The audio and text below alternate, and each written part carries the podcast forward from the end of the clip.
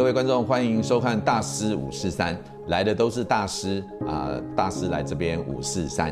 啊。今天呢是大师五四三的向大师致敬特辑啊，哈，所以也就是说，今天来的呢是大师中的大师哈。今天我们非常荣幸呢邀请到这个我们正大商学院的讲座教授吴思华呃吴老师呢来跟我们今天呢。大师五四三一下，我们是不是首先欢迎这个吴老师？也请吴老师跟我们观众呢，呃，打声招呼。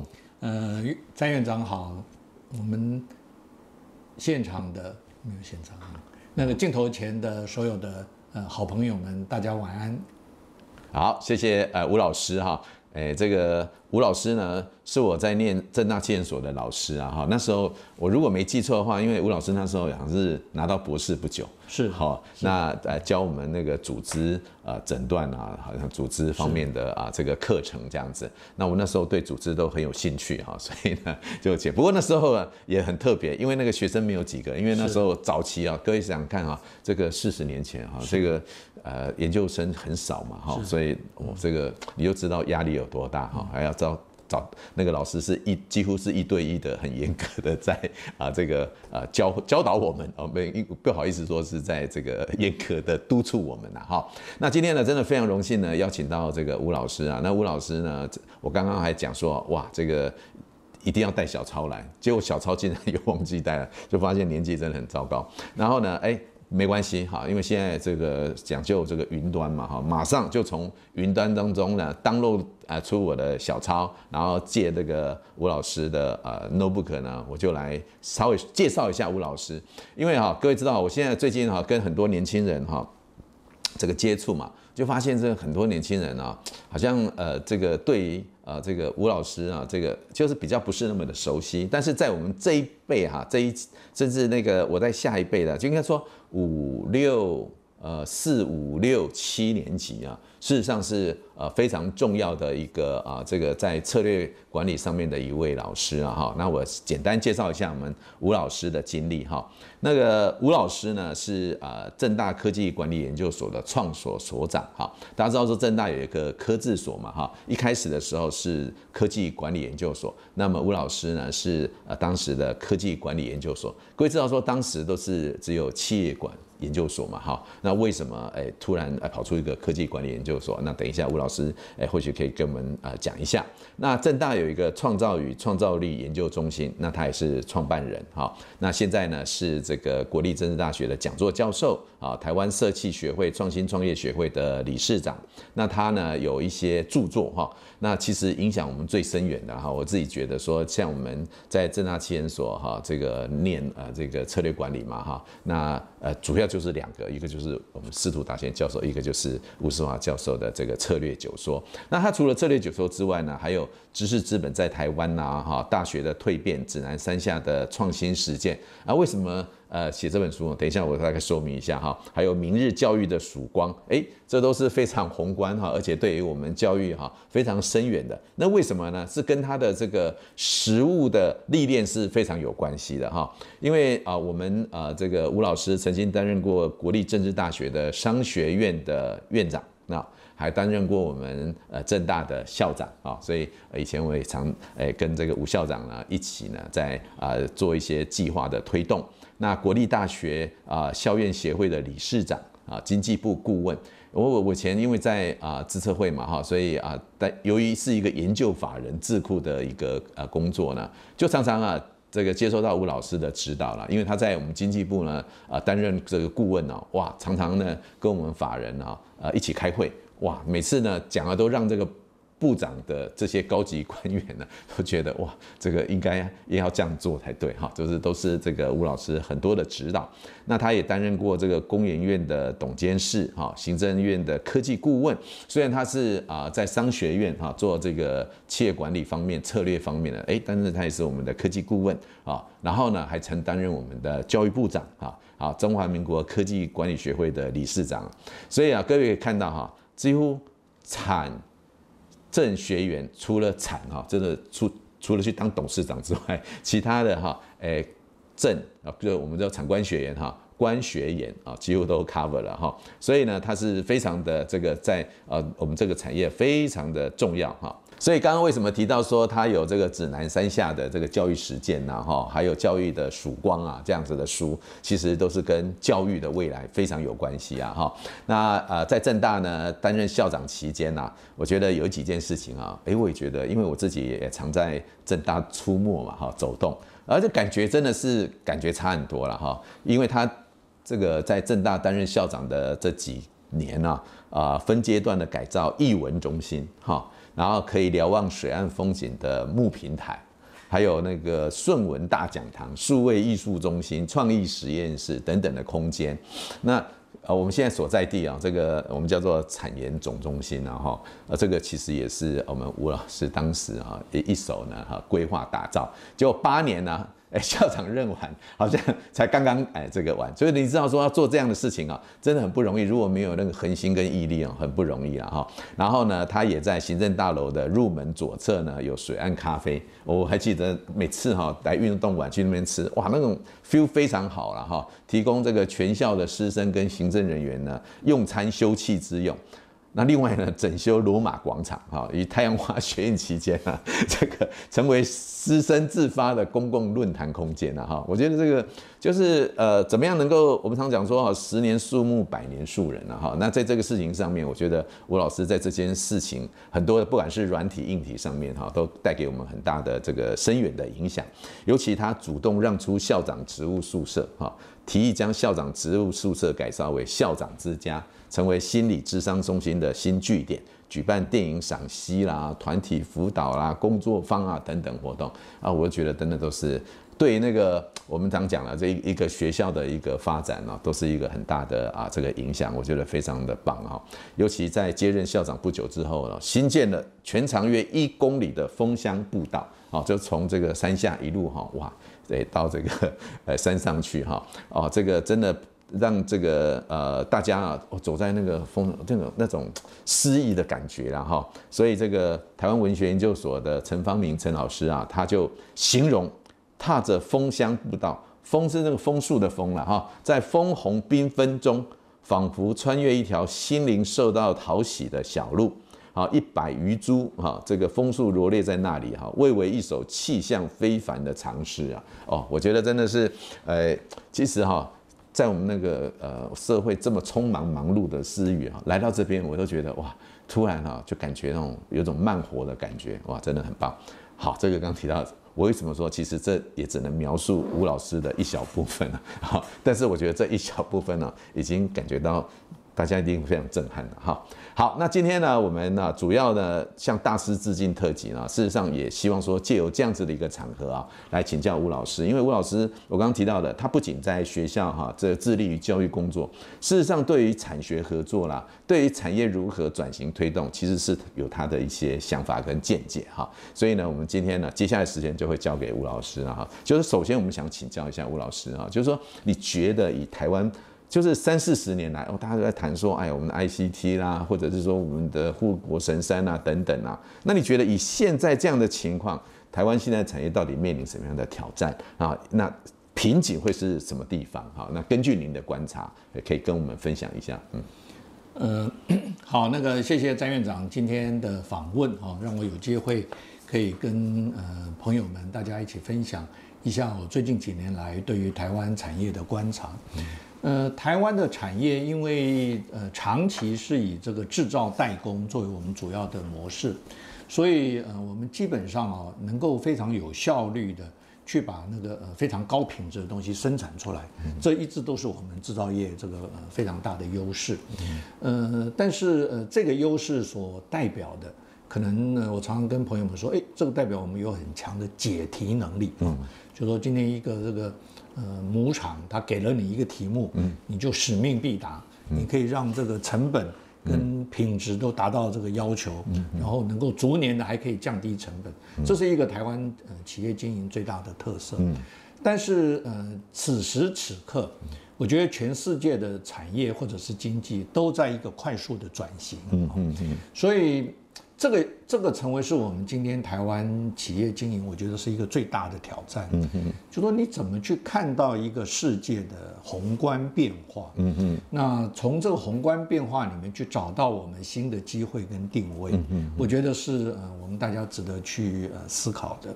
嗯，那如果再多说几句话的话。嗯嗯，这个宏观变化，我我我们可以从呃三个面向中啊去体会一下。第一个当然就是科技，嗯嗯，就我们这个学院叫数位转型学院，对，嗯，呃它所代表的就是大家对于这个科技进进展以后一个企业的那个。呃，经营模式的重大改变啊，嗯嗯，但是我想大家如果在嗯、呃、普通的媒体里面，你看会看到，除了数位转型这个名词以外，嗯，我们还会听到这个 AI 啊，这，然后会听到这个呃工业四点零、区块链，或者现在流行讲元宇宙，就说那个科技的进步啊，其实是非常非常的快速啊。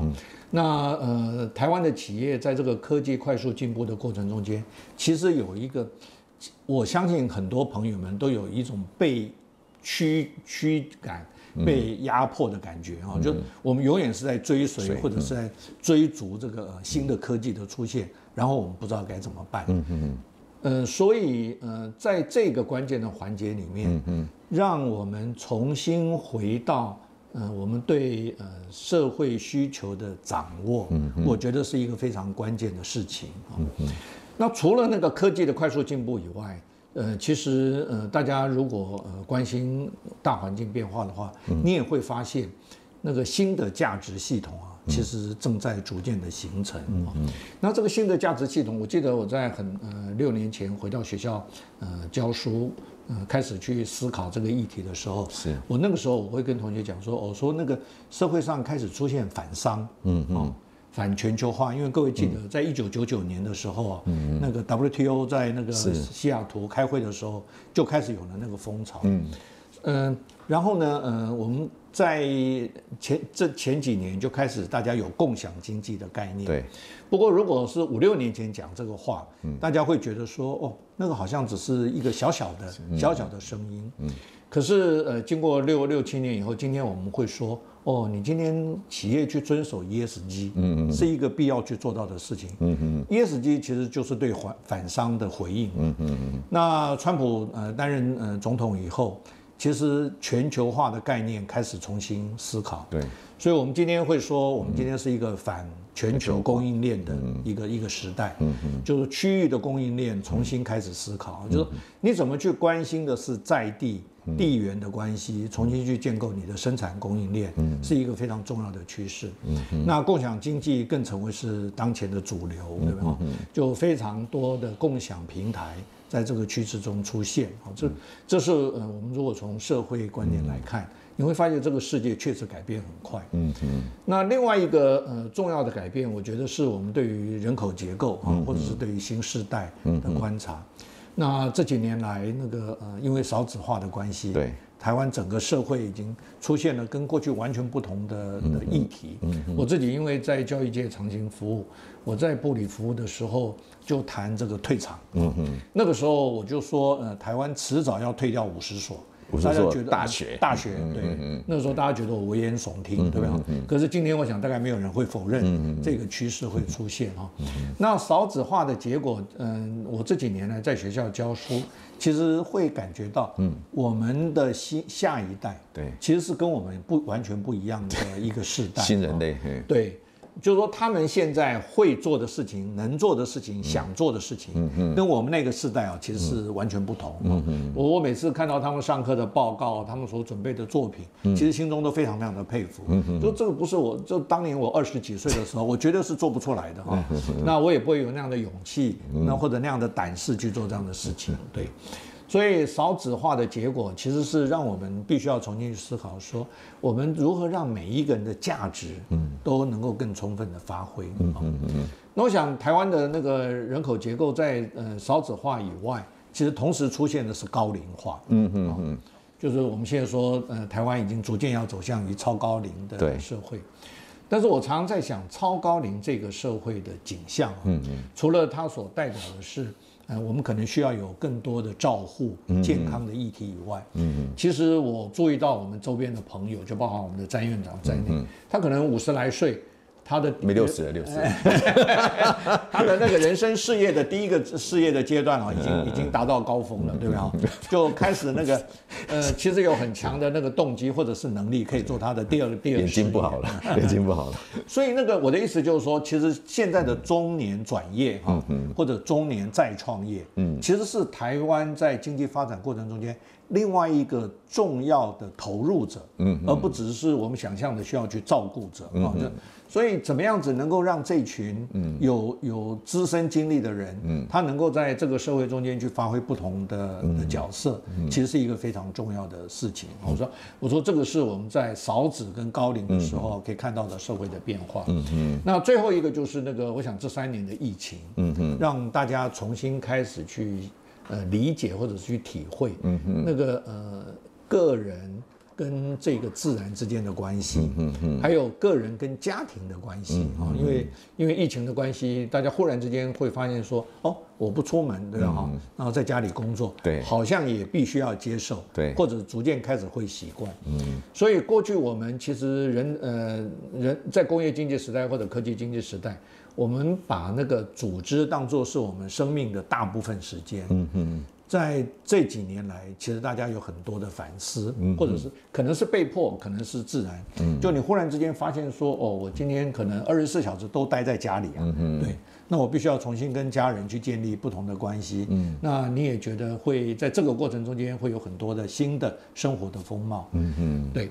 所以简单来讲，就是说，我觉得今天台湾的产业在这个此时此刻，应该能够深刻的去体会说，嗯，它正在主正在一个关键的转型期哈，这个转型期代表的不只是说我们会出现一个新的订单或者是一个新的需求，嗯，而是整个生活风貌，嗯，必须要重新建构啊。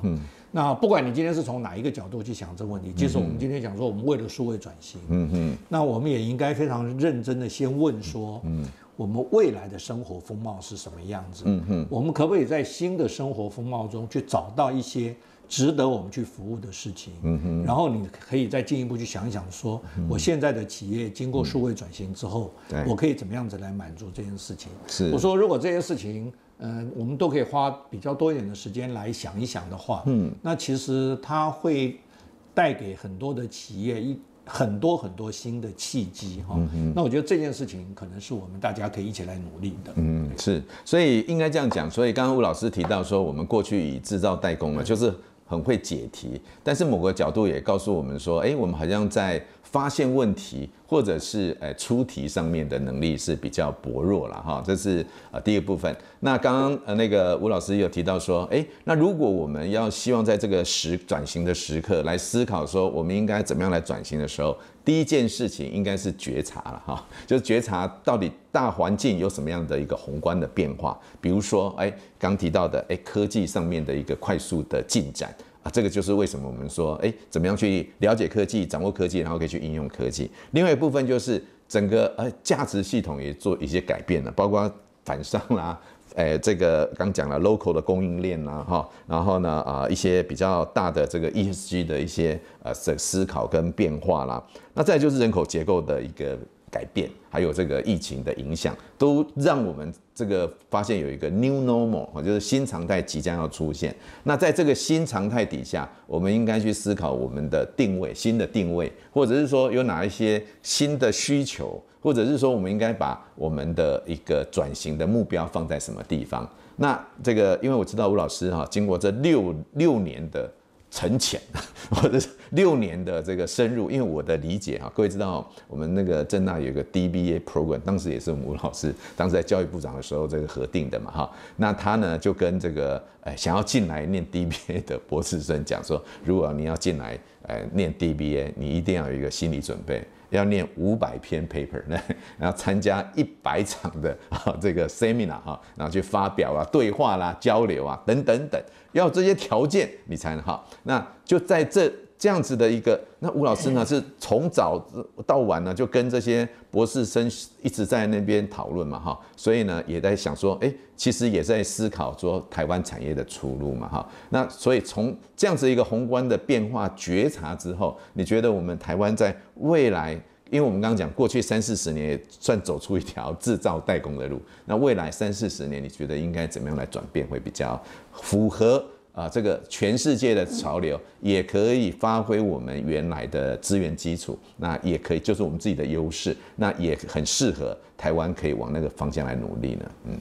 呃，对，就这六年，我觉得我非常幸运。那个回到学校以后教学啊，然后有碰到一群这个非常优秀跟杰出的 DBA 的同学。嗯嗯。这些同学因为他们实务经验非常的丰富啊，嗯、所以呃，在无论在教学或者在研究的过程中间，嗯、其实有那个非常呃良好的跟那个。高品质的互动啊，是是是，人生中非常幸运的事情。所以老师觉得高品质，但是博士生可能觉得压力非常大。开玩笑。那个呃。所以，呃，我我我愿意分享一下我这六年来的研究哈，或者是研究的一些心得。嗯，那呃，各位都知道，呃，创新是我们呢科技管理研究所成立以后啊的核心议题。对，哈。所以我们从二十五年前创科管所以后，就把创新当做一个主要的事情。嗯。那如果我们呃去回顾这个创新理论的发展啊，就可以很简单的说，其实创新理论经过三个不同的阶段啊。那第一个阶段，呃，我们常会讲说，创新理论的开宗大师是熊彼得嘛，哈，就创新一点零，创新典范一点零，对，就是熊彼得。那熊彼得他当年其实是财政部长，嗯嗯，对，然后他是一不断在反思说，资本主义的出口或者是发展是什么，嗯嗯，那当时熊彼得说，哦，其实资本主义如果那个资本主具有创业家精神，嗯。那他就会不断的去呃发展新的产品或者是新的服务，嗯，然后他的服他的这个创新其实是会带动整个产业的发展，然后这个产业的发展当然就带动了经济的发展，这是熊彼得最早所提出来的观点，嗯，所以我们通常把熊彼得当做是这个创新的大师的开始，可是熊彼得这个这个观点啊，他其实有一个非常重要的假设跟前提，嗯，那就是你的获利，嗯，是。你可以取得，嗯，而且你赚到的钱才会让你愿意创新。啊，就是在他的那个逻辑里面，就是说，呃，资本的利得其实是一个非常重要的事情，嗯，所以各位如果读这个熊彼得的书，你会知道，熊彼得其实某种程度那个呃接受或者是容忍那个寡占行为的出现，啊，因为因为要寡占嘛，才会赚到钱啊，那因为要让他有寡占的机会，他才会有动机啊，嗯嗯啊，他才会成为一个正向的呃循环，有道理，对。那呃，除了熊彼得以外，在那个呃早期的那个呃创新阶段，最具有代表性的就是杜拉克。嗯嗯嗯。那杜拉克在观察创新这件事情，其实延续了熊彼得的这个观点。嗯。不过呢，呃，杜拉克是管理大师嘛。嗯嗯。他是从组织的观点去回答这个问题，就是说哦，一个组织需要有那个呃领导者要有创业家精神。嗯。那整个组织需要有创新的动能。嗯。那应该要怎么去做？是啊。所以，呃，杜拉克其实是把这个创新的概念，嗯，从这个呃经济政策的层面，嗯，去落实到组织管理。嗯，我说这个是在，呃，我们早期对于创新理论的思考。对。那后来，呃，科技进步以后，对，呃，这个思考开始有了呃一些些的调整或者是转变，嗯，就是说利润动机或者是还是非常的重要。嗯。可是。你如果要创新，嗯，你的前提是你的科技要突破，嗯，如果没有科技突破，你后面就不可能讲故事了，嗯，对，所以这三十年，这四十年来，我们所看到的呃成功的公司，嗯，都承认或者说它确实。都在科技上有重大的突破，对，当然那个如果再往下讨论的话，会说哦，可是有人是有科技突破，但是没赚到钱呢，对，那就有很多的配套措施是需要去考虑的，就是说哦，你光是一个技术的突破是不够的，因为你没有商品化，或者你没有互补品，或者你推出的时机不恰当，或者你没有办法去跟别人融合。啊。我说这个其实是我们科管所在过去四十年，嗯。那个研究，呃，过去二十五年哈研究的时候，大家所关心的就。台湾不断的强调我们要有自己的技术，对，那自己的技术怎么去变成有附加价值的东西？嗯，我想在这个过程里面，其实大家也会有这样的体会，就是说台湾有很多的技术的进步，嗯，其实最终的主要利润不是落在台湾自己厂商的口袋。嗯嗯，我觉得哦，Apple 每年的获利率，对吧？我记得我看过一次，对一个报道，我们。嗯 UC Irvine 的教授，把它分解开，对，然后就对啊，那台湾只赚几块钱，对，赚一百块的话，对，才才赚五块钱嘛，哈，我记得才赚一百块里面才赚五块钱，那五十块是 Apple 拿走的，对，对，就这件事情其实代表了就是我们前面讨论的，也就是台湾会解题，嗯嗯，但是我们没有看到那个大的局势啊，那所以嗯，我们没有办法在那个利润的分配上啊，去取得比较大的一块，嗯嗯。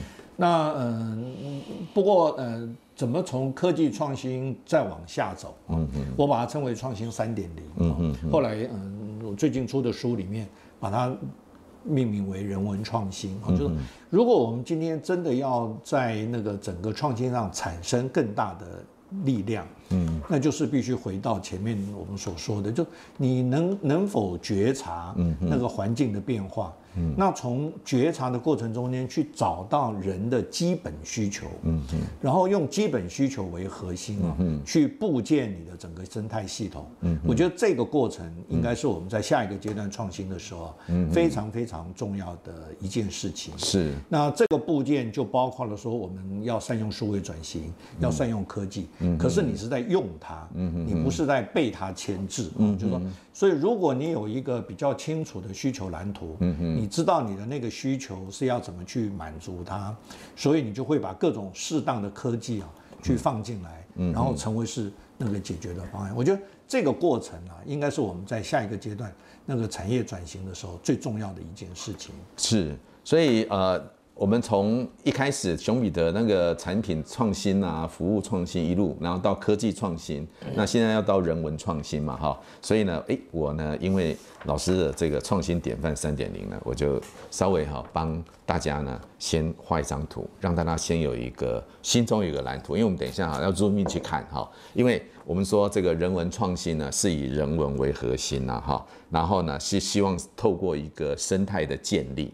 那有一个枢纽的角色，然后创造很多的新群，好，那这个部分呢，就是呃我们常讲的创新典范三点零，就是人刚刚吴老师提的人文创新的一个主要的内涵，所以大家就讲的人文为核心。那所以呢，我现在要请那个吴老师稍微说明一下，你所谓的人文为核心、人文精神，哈，那是什么样的意思？嗯，呃。如果用比较简单的话语来表达哈，就是说，我觉得，呃，我我对人文创新的人文这件事情啊的呃说明，应该可以这样子呃跟大家分享。我觉得那个人本需求理论是我最近在书里面所提出来的，它其实是。希望我们在思考一个未来创新的时候，它的主体性啊，嗯，开始有所调整啊，嗯嗯。那我说第一句话叫做由物到人，嗯，对。过去我们呃只像只看物啊，我们会不断的讲说哦，Apple 的那个呃不是那个 iPhone 的手机那个每一代哦，嗯，那个呃它的功能增加多少，对，那你每增加一次的功能就造成一次轰动，就大家来买了。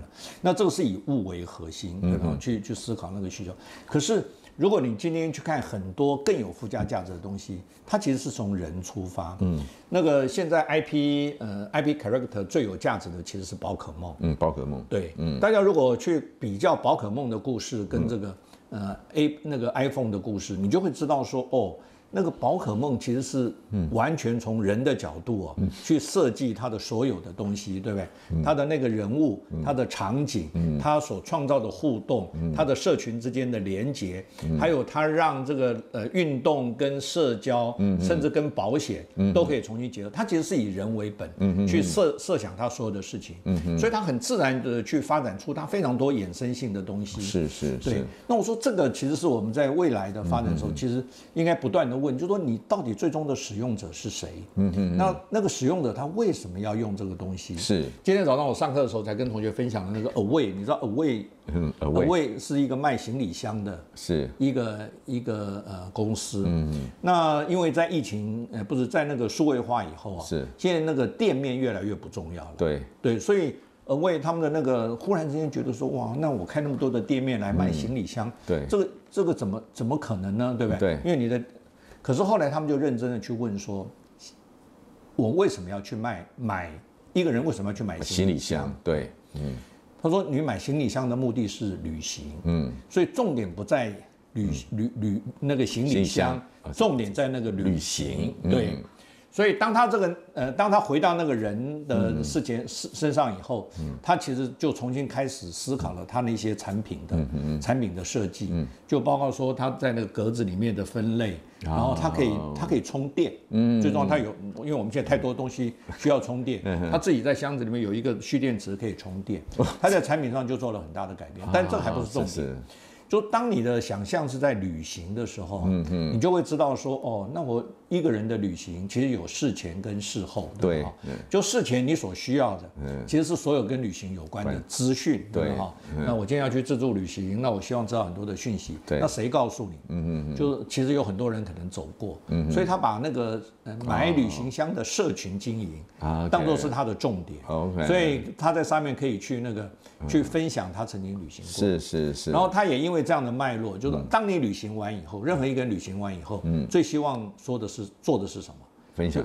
对，嗯，就讲你旅行的故事嘛，对，哇，好不容易三个月自助旅行回来了，那个脑海中间那个太多太多的感动，嗯嗯，所以他后来就把他的那个零售店的店面，嗯嗯，就以那个。呃，故事的分享作为他的主要的活动。对，OK，对，OK。所以你，我想这个简单的故事可以让大家体会说，你不是在想那个行李箱了，是是，你是在想那个旅行者了呀。对，那个旅行者他到底需要什么？然后你从旅行者的角度去布建你的所有的相关的东西。是。那有的东西你会做，你自己做；有的东西不会做，去找人家合作，对吧？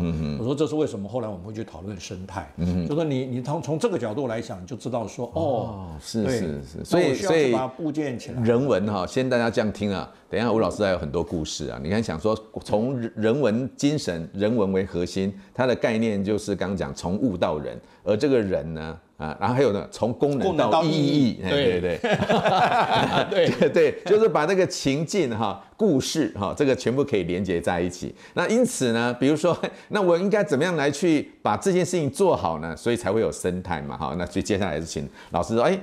我因为刚刚讲哈，以这个人文，既然我把这个想清楚了，人文想清楚了，所以我接下来就要建立生态，才能够去符合它的整体的需求嘛哈。刚刚讲从物到人啊，从功能到意义这样，嗯。对，所以在那个我们最近几年的研究里面，有一个很深刻的学习了哈。其实那个六年前，我记得我刚开始做研究的时候，我们把生态的概念提出来，那个时候还不算太流行。嗯嗯嗯。但是这几年呢，大家都同意，这是一个必须去考虑的事情。那我觉得我们今天看生态这件事情，可以有两个角度啊。一个是呃从需求面去看它，我们就说，因为你因为你如果是关心，你真的是关心人，嗯嗯，你一定要承认说。这个人所需要的东西不是你一个人可以做得到，是大家要一起合作的。对，所以你一定要找到伙伴，对吧？然后跟伙伴有好的合作关系，然后你大家共同的提供，让这个这个人得到满足，这是从外往内啊所看到的。没错，在这个的同时，其实因为数位化的关系啊，我们呃的组织内部其实出现了一个呃。越来越明显的那个变革，嗯哼，那就是呃，大家越来越觉得那个可以小组织的自我运作，嗯哼，就过去我们是一个大组织的官僚系统的概念，对，可是现在我们会觉得说，哎，我们大家都可以自主啊，嗯哼，那我们之间就算账啊，对吧？把账算清楚了，我们就可以各各自活。所以我觉得生态对内来讲，其实是开始脱离传统的组织的概念啊，就重新回到个体。那个每一个个体都是有功能、有附加价值的，你就会成为一个个体。嗯嗯，那你把这些个体合在一起，就可以做成一件事情。嗯嗯嗯，但是我不一定只在你这个呃系统里面做事啊。啊，对。我我也可以去别的系统里面做事啊。对，就我觉得那个我们在谈数位转型，我觉得那个呃，斜杠跟零工经济。对对对，呃，资讯部门更应该有这样的志气，就说，哎，我把我的这个系统做好了。嗯嗯。当我把这个系统做好以后，嗯，我是一个很好的平台。嗯，我可以来服务我。自己的母公司，嗯，但是我也可以去服务别人啊，对，所以我觉得这个是我们在未来的世界里面非常清楚的一个趋势啊，就是说对外视野要大，要看到那个。整体的需求，嗯嗯，对内要承认个体的价值，嗯嗯，那我觉得这件事情其实符合我们前面所讨论那个新的世代，嗯，跟新的价值系统，是是，就现在大家越来越喜欢自主嘛，对对，那越喜欢弹性，那那我们就应该把那个工作跟那个的安排都回到那个样子，是是，当他可以成为那个样子的时候，其实你可以吸纳的人才就会更多啊，就我们刚才有讲说，哎，像詹院长是一个非常好的这个呃。这个、呃、个人打工族，对吧？打工族，对对对，对所以斜杠人生，对，所以嗯、呃，对呀、啊，就这种事情在这个社会中会越来越普遍嘛。嗯嗯。那你其实可以自愿的事情其实会越来越多。啊，没错。那我们就会让更多他有。呃，专长的人，他其实是可以投入到嗯生产的活动里面，但是他又不用受到那个大组织的限制。对，对，我觉得这个事情是一个非常值得我们去去试的事情，这是生态。对，对，所以应该是说，我们为了要服务哈，哎，这个一个人，那个人哈，就是我们希望服务的人，所以我们需要非常多的场景，非常多的产品，这样服务功能等等。那我们可以把大家召集在一起。可是呢，在召集在一起之后，这个生态如何运作得很顺畅，然后呢，它能够持续的长大，而且持续的非常 smooth 的服务这一个人，就需要靠一个枢纽了哈，对，所以是不是请那个吴老师来谈一下这个枢纽，它应该是一个什么样的任务角色，以及它怎么样才能够扮演得好？嗯，对，枢纽概念的呃提出跟厘清啊，其实是希望去问说。那个现在的领导者哈，嗯，跟传统的组织的领导者，嗯，他有什么重大的不同？嗯嗯嗯。那呃，如果讲这个故事，其实我嗯、呃，应该非常谢谢那个嗯、呃，那个。呃，华山的王王龙文啊，是是是，对，嗯嗯，因为我我过这几年，我因为他他跟我他是我的好朋友，不过我这几年因为时间比较有有有一点时间，嗯嗯，所以比较有机会深入的去观察，嗯嗯，就哎那个华山是怎么样营运？哎是是，大家如果去想象华山，你就会知道说哦，其实华山。嗯，有的人会说他是那个二房东，对吧？嗯、那就把那个把那个呃房子就分包出去嘛，餐厅街。对对对。可是如果你认真的去、嗯、去分析的话，你就会知道说，哦，他虽然表面上看起来是二房东，嗯，可是他有很多地方的巧妙安排，嗯嗯他让这个场域哦是变得有非常高的价值。嗯嗯。我说那个其实就就是我们未来枢纽，我觉得很重要的事情。嗯嗯那我观察过，除了那个嗯华山以外，我们观察过很多这种在。呃，生态系统里面扮演核心角色的，那我把它归纳成为五个角色嘛。嗯嗯。我说，作为一个好的生态系生态系统里面的枢纽，嗯，第一个你必须要是一个理念的倡议者啊，是是是。就其实你是在倡议，对你是在讲一个嗯大家认可的一个价值嘛，就好像我刚才在讲 away，对不对？他告诉你的是说旅行不是那个箱子，不是那个机票。华山，嗯，对，后来王荣文他有讲嘛，哈，他就讲说，他说他要让华山成为是一个创意江湖，嗯嗯嗯，就让各种不同的创意都可以一本书，对，一个校园，嗯，对，对。核心是那个创意江湖，嗯嗯嗯，就是说他要把它变成是大家都来这边展现他的创意，创意，然后大家都可以在这边比武，然后他可以把它保留下来，啊是，然后对观众来讲是一个风景嘛，对对对对。对，就这件事情，我觉得是是一个看起来很简单。可是你有这样的理念跟前瞻，然后你可以去坚持这样的做法，这是第一个，对吧？哈，那因为你有这样的理念以后，所以你可以成为是一个生态的治理者。嗯嗯，你可以开始知道说哪些活动需要进来，嗯嗯，哪些成员是需要邀请的。对，那这些活动跟成员进来的时候，应该是一个什么样的游戏规则？嗯嗯嗯嗯，书上有提，如果像华山，他会他会严格的规定说，那个所有进来的。厂商以三个月为原则，嗯嗯，那最多不会超过六个月，嗯嗯，他目的其实是希望让那个流动会发生嘛，是是，所以才会持续不断有那个创意的感觉，对，嗯对，他所以第二个是那个呃创，我说他是第一个理念哈，第二个要治理哈，对对？对对，那第三个就是说一个好的生态系统啊，嗯，同。通常都希望那个成员跟成员之间可以成为是一个相互支援的。嗯嗯。那如果用科技的语言会说，那呃科技平台的语言会说，那你需要有一个交易的市场。嗯嗯嗯。对不对？我我跟你可以很容易可以完成各种的合作。对。可这种各种的合合作，呃，最好比较简单一点，不要太复杂。对。所以怎么样要最低？对。所以怎么样子把那个交易的市场建立起来，让大家可以自然的合作。嗯嗯嗯。然后当合作系统建立以后，你要去进行社群。嗯嗯嗯，所以你怎么样让这个参与的人之间可以，呃，都在这个社群里面，而且可以经常的互动，嗯嗯嗯？我说这是，那最后一个就是，我们说，呃，心流个自心流，对，你看，对我真的有念呢，我真的是把这本书，我看了一个礼拜，把它看完之后，今天才有有胆来访问吴老师。感谢这个詹院长的支持哈，就他核心的想法就是说，其实那个生态的生命，嗯嗯，是在于那个每一个成员之间的流动，嗯嗯，那那个流动越丰富的时候，生态就越容易成。长大。那在当我们在科技公司里面看到的流动是是资料，对吧？我们说，哎。以前在实体世界会讲人流了，嗯嗯，说哎，你的客人要到我的客人，那现在后来会讲资料，嗯，可是我觉得我们就再往前看，应该注意那个创意流、知识流啊，就这些流动，当这些流动越丰富的时候，那个生态它自然就会长大，是，因为呃成员之间不需要经过那个中间枢纽的同意，嗯嗯，对，哎，我今天有机会认识我隔壁人的店里，哎，我们今天常有互动，我就想到一个新的事情就可以开始发生了，对，嗯嗯，对，我觉得这个是我们在枢纽。这么做了，所以各位可以看哈，再一次哈，就我们为了要服务这个人文哈，也就是以人为基础的，所以我们有建立一个生态。可是生态要怎么样才能够经营得好？需要一个好的枢纽。那这个枢纽呢，它需要具备几个好的条件。第一个呢，就它要有个理念，这个理念呢是大家觉得可以来跟随，或者是大家可以一起来参与，来一起共同共创。那另外一个呢，它有个治理能力，就是说，哎，它怎么样能够？做好这个管理的工作，也不要说管理工作啊，服务协调的工作。再来呢，是它呢，哎，可以成为一个交易的市场啊，大家彼此之间可以有一些，哎，比方，比如说把这个交易成本降低啦，然后大家可以互相呢，这个呃来运作协调，拿资源。再来呢，就是经营一个社群。之后呢，最后呢，那个心流哈、人流、资讯流、创意流可以也这样啊，很很丰富。那那这样子的一个枢纽之后，其实最终是希望说。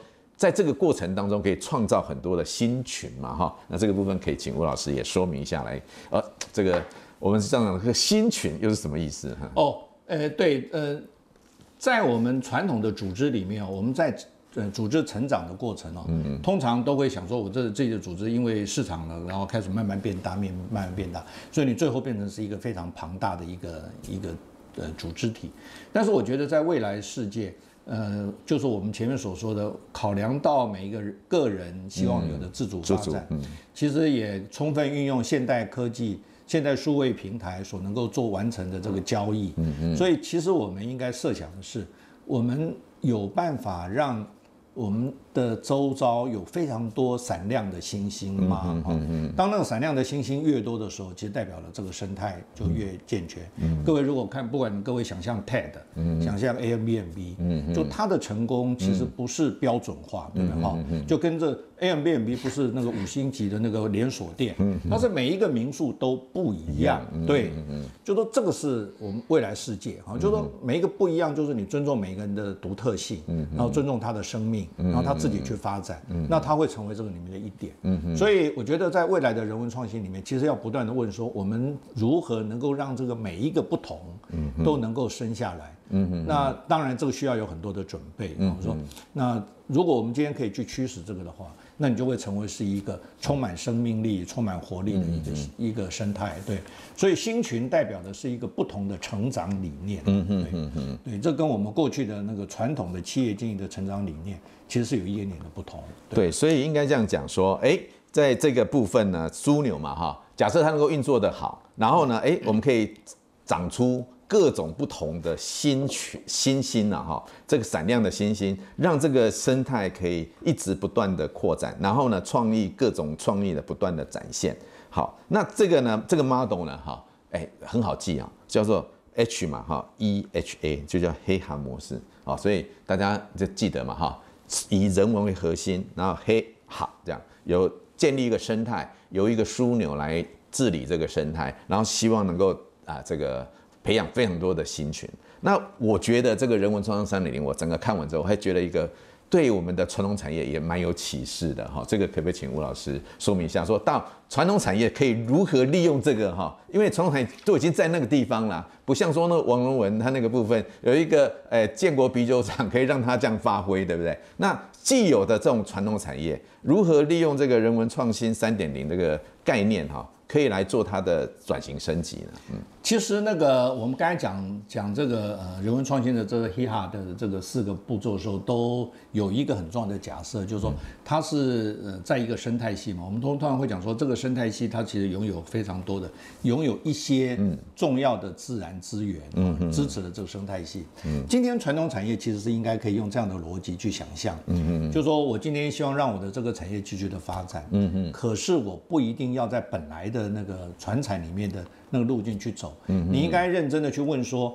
过去的四十年我累积了多少东西？嗯嗯，那这些东西包括品牌，嗯。包括经验，包括你的内部的作业系统，包括 routine，包括你的文化等等，这其实都是你累积起来的。嗯嗯，我们跟我跟詹院长合作过那个智慧资本的概念，对，我觉得此时此刻，那个呃台湾的船产应该非常认真的去整理他自己的智慧资本，嗯嗯，然后他应该把这个智慧资本当作是。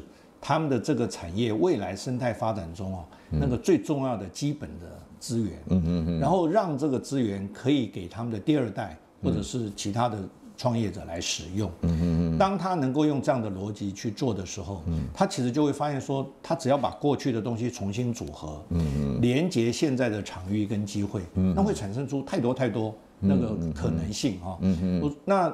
这个转换的过程，其实才能够去提高台湾产业的附加价值了。嗯嗯嗯。因为你开始卖的是，开始卖的是呃知识、智慧，而不是劳动力，对吧？嗯嗯嗯。我我我我们那个 DBA 同学有写过那个鸟屋书店的歌啊，鸟屋书店。对对。知道大家知道鸟屋书店是那个阿玛隆起那个起来以后，他唯一能够逆潮流还活着的，对哈。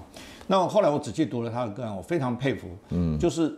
鸟屋在他们转型的过程中间，嗯，那个老板他做的第一件事情，嗯，就是把自己先转换成为是一个智慧资本公司。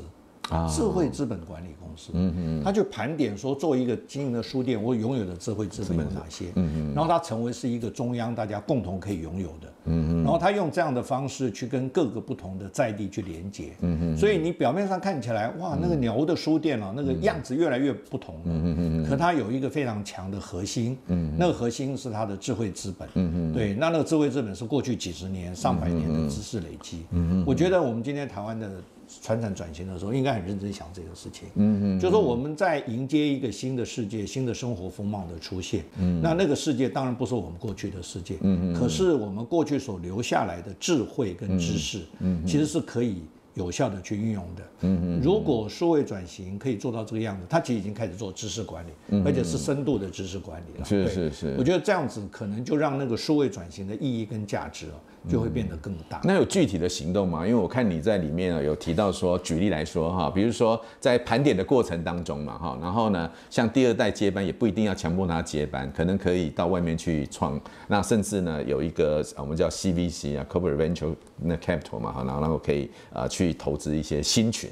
然后最后呢，也可能要能够有企业大学这个部分，可不可以跟我们分享一下，可以怎么做？对，就是说，如果刚才的那个理念，如果把它落实的话，大概大家大家可以想到几件事情。第一件事情就是说，我们需要开始认真做。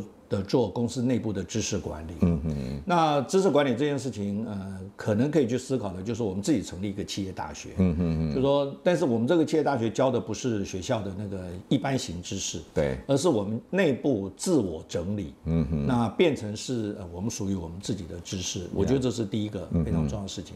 那第二个事情是这些知识。或者这些智慧资本，我们怎样去应用它？嗯嗯嗯。那应用其实是需要有很多不同的人去连接啊。就是说我如果长期在公司的内部，其实可能想不到说，哎，我过去累积这东西到底有什么用，对吧？你需要去连接。嗯。所以我们需要有一个机制，嗯嗯，让这样的智慧资本可以跟别人连接啊。那别人可以来用我的智慧资本。嗯。我我在书里面有提到说，我们应该鼓励第二代或第三代去做这样的事情。嗯嗯。因为他能够这个呃熟悉自己公司的内部，但是他又不用。在本来的公司里面去发展，因为很多二代可能在本来公司里面反而受限的，但是他如果能够拥有这些智慧资本，然后他开始去尝试各种不同的连接，对，那就可能会打打造出不同的风貌。对，当然，如果是这样要做的话，那公司得自己有一个创投的机制，嗯嗯嗯，就说，哎，那我在这些新的投资的时候，不管是自己的二代或者是别人提案的，嗯嗯，我都能够公平对待，对吧？那能够客观去处理。啊，我说如果这样的话，那他就可能会有很多很多的出来。嗯，那当这些都出来以后，你可以再重新视你的需要，重新收拢。啊，那我觉得那个就回归到一个比较理性的经营的嗯的过程，是是是。所以你可以看到说哈，从理论哈一路到实践跟应用，其实是有很多的事情是可以进行。我记得那个百货公司叫 Westfield。那他当时啊受到电商的打击嘛，所以其实也是风雨飘摇啊，就觉得不知道怎么样子的转型。后来他就讲到那个，他就把他的那个百货公司哈，有一层楼全部拿出来啊，给那个智慧零售的那些新创，让他进来，然后呢，他当然会选。选完以后呢，就是让他在他整个百货公司里面去做实验，就是等于说，那很好的他就投资他了。之后呢，他就有好多公司就变成一个 solution，这个 solution 他就卖机场啊，卖好多地方都可以再应用。就跟刚刚吴老师提到了，就是说其实呃传统的就是产业可以从这个角度去努力嘛，哈。好，今天呢实在是非常的呃精彩哈。那。那个最后是不是可以请那个吴老师啊？对我们新一代的，如果他真的去追寻创新典范三点零，刚好是我们那个吴老师啊，在十月一号呢准备出的这一本，经过这个六年沉潜啊，寻找创新典范三点零出了一本书，里面有非常非常多的 case study 哈，然后来谈这样的事情。那最后是不是请那个吴老师呢，可以跟我们啊，新一代的企业家啊？他应该是怎么样来思考他的角色？因为哈，其实我在这是二十年前的书了哈。那吴老师有三十年前，三十年前哇，吴老师有帮我签名啊哈，这样。那这本书呢，也是我教书的时候非常重要。我常跟那个学生说，你晚上睡觉的时候就把它放床头，然后想到就看一张，因为它也不用顺序看哈。然后你看完之后，你就可以讲说你们公司可以做一些什么。然后刚刚吴老师说，他是他创新典范一点零、二点零的时候可以好好思考的。而这边有一件事情非常重要，他说，企业的成败一部分来自策略决策者精明的算计。一部分来自本身长期的执着与努力，好，然后呢，而有一部分则决定于天命。然后我觉得最后一句非常重要，他说：“我们呢，作为一个企业家，要精于算计，执着于理想，接受命运的安排，这是企业经营的重要准则了哈。”但是呢，经过了三十年，我看老师有不同的对新一代企业家的期许，这可不可以跟我们分享一下？呃，好。其实我呃这几年来对于这个三点零的理解啊，或者是那个呃心得，其实是我在教育现场中所看到的啊。对，因为呃我们前面讲说一点零是因为有资本的呃刺激，二点零是因为科技的进步，对哈。那嗯，所以嗯问的问题就是说，如果没有钱，你又没有尖端技术，你还做得成创新吗？啊，这个其实是嗯这个呃问题思考的开始。不过我觉得我很幸运。因为我在过去这些年来，呃，在教育界服务，嗯、那我在教育的现场里面，其实看到很多的老师，哈、嗯，那我在书里面也提了几个老师的案例，对，对，对，对，那他们他们，我后来发现说，他们的创新其实就是因为他们关心学生，嗯嗯，因为他们关心，他们希望帮助学生，所以他会用尽各种的方法。对，这个我一看到的故事就觉得说，老师你还会回来吗？对，这个我都觉得哇，很感动。嗯、对，所以我我后来呃。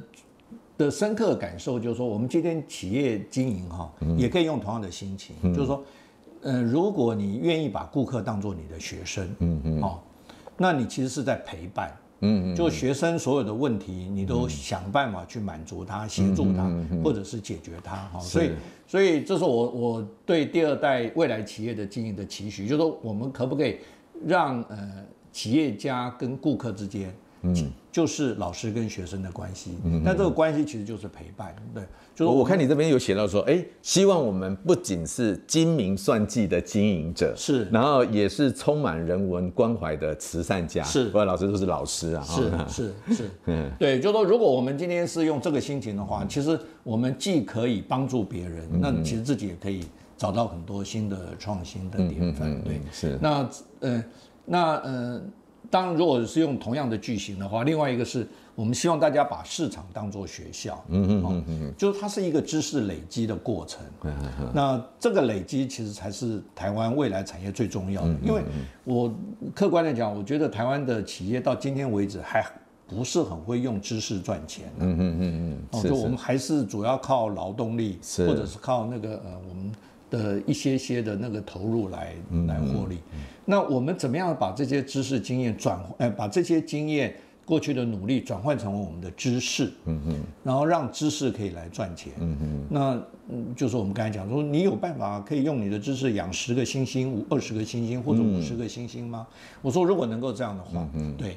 就是它，它能够给台湾产业带来的那个动能啊，可能就会更强。对。啊，对啊，所以我我其实哦看完以后其实是蛮感动哈。为什么呢？老师提到了说啊，这个这个创新三点零啊，很重要就是从资本到人本哈，然后呢从神人。到人人，就是人人都是创业的英雄嘛，哈啊，因为以前都觉得哇有神话，像郭台铭啊什么这样，嘿，然后呢再来从生产到生活，然后以人为核心呐，这个其实是。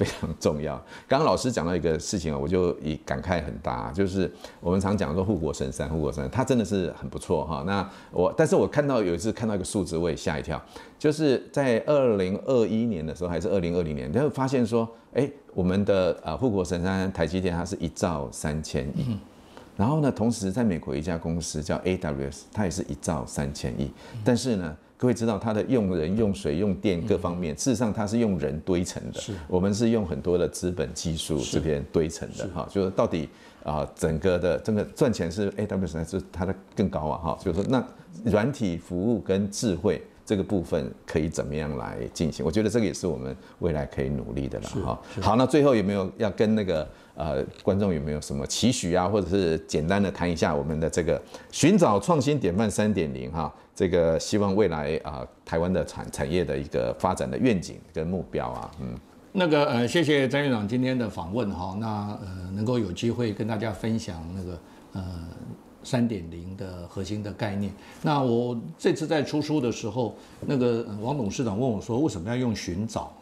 那我说：“其实，嗯，这个理念，呃，虽然想了很久了，但是毕竟它在现实的环境里面还不是非常多的案例啊。所以，如果这个呃观众朋友，那个在你的实务工作中间，你有同样的体会或者是共鸣。”那欢迎你把你的故事告诉我啊！我们希望把这个当作是一个持续研究的议题啊！我们也希望能够呃为台湾的未来的发展呃打造出一个比较更符合本土需要的一个创新理论。那这个需要大家的呃实物案例的滋养哈，才能够让我们有更多的反省啊，更多的理解啊！所以也这个机借这个机会嗯呼吁我们在呃听到这个呃。访问的朋友们哈，对，希望大家加入我们的研究团队啊，欢迎你们，呃，提供你们宝贵的故事来跟我们分享，谢谢。好，谢谢，呃，吴老师啊。事实上，那个，呃，看完这本书啊，我其实啊，虽然老师呃很客气啊，说这个个案还没有那么多，但是我里面真的非常多的个案，大家可以一一的来啊这个了解。那但是我自己觉得在观念层次哈，事实上是有提供非常多的启发啦。为什么呢？你说你从一个大觉察这个整个大环境的变化，然后呢，在这样的变化当中呢，我们怎么样去找到我们新的定位跟呃角色？然后在这个过程中又如何突破转型我们原来的瓶颈？那在这个过程当中，如何以人文为核心？然后呢，可以建立一个大的生态体系，而怎么样来经营一个好的生态？那枢纽应该怎么样来做？然后之后呢，可以真的展开非常多的新群，让每一个新群。都能够在它不同的位置上面，呃，闪闪发亮，又可以在这个 ecosystem 里面呢扮演好它的角色，让这个 ecosystem 可以更为全世界所知道。那我觉得这个应该可以给很多的传统产业在转型的时候一个非常好的思考的一个方向。哈，好，今天非常谢谢吴老师哈，呃，真的非常的棒的一个一堂课。好，等于说哈，各位如果听完之后。非常有兴趣，刚吴老师提到的啊，欢迎加入正大行业来呢，哎哎，参加我们的 DBA 或 EMBA 啊，都可以跟吴老师呢做更亲啊，刚刚讲的更呃 close 的呃交流哈，跟对谈。好，今天我们呢呃向大师致敬特辑哈，哎这个圆满成功，非常谢谢吴老师，谢谢谢谢詹院长，好，谢谢。